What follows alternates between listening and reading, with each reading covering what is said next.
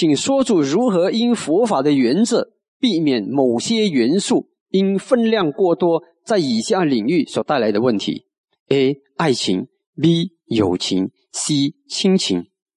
爱情、友情跟亲情，什么东西过多会出现问题？当我们讲过多，就是本来就是一定会。你要说彻底的了生或死，那你你你也不会去谈恋爱了。嗯，所以呢，这个是说什么东西呢？它它会分量过多会不会会问题？比如说执着啊，它肯定有一些执着的成分，但是呢，嗯，太多的执着，太多的那个呃占有啊，你占有啊，这些妒妒忌啊，种种就起来。像比如说亲情，父母太爱孩子，要管孩子，管的太多的时候，有些是不了解那个孩子的因缘，他自己的想法，他的能力。所以，比如说孩子要父母要孩子读这个啊，你就要给我读这个；要你跟这个人结婚啊，不可以跟那个结婚啊。所以在这样的情形之下呢，就产生很多的这个问题，因为干涉过多了，然后呢，没有去了解到那个个别的人。和情况，不管是爱人呐、有朋友啦，还是亲人呐，他的个别的不同，所以这个东西就是很多呃不了解到这个恰到好处的那个问题。所以，嗯呃，亲情的问题呢，有些时候他不能够接受改变。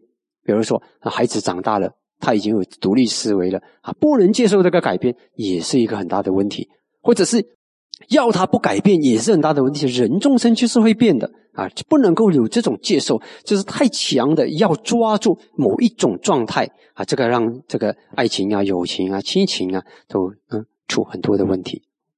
所以这个是我们从我们的因果的角度来讲，从自然界的规律。其实，当你想到自然界的规律，最多你要想的还是因果。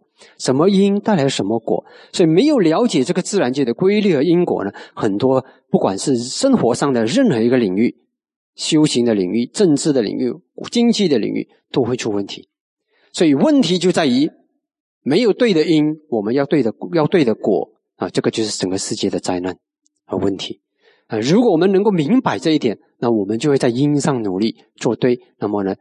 你的结果呢就会达到哦，所以这是我们探讨的时候呢，探讨自然界的规律，探讨佛法在各个领域的时候呢，我们就是这样子探讨的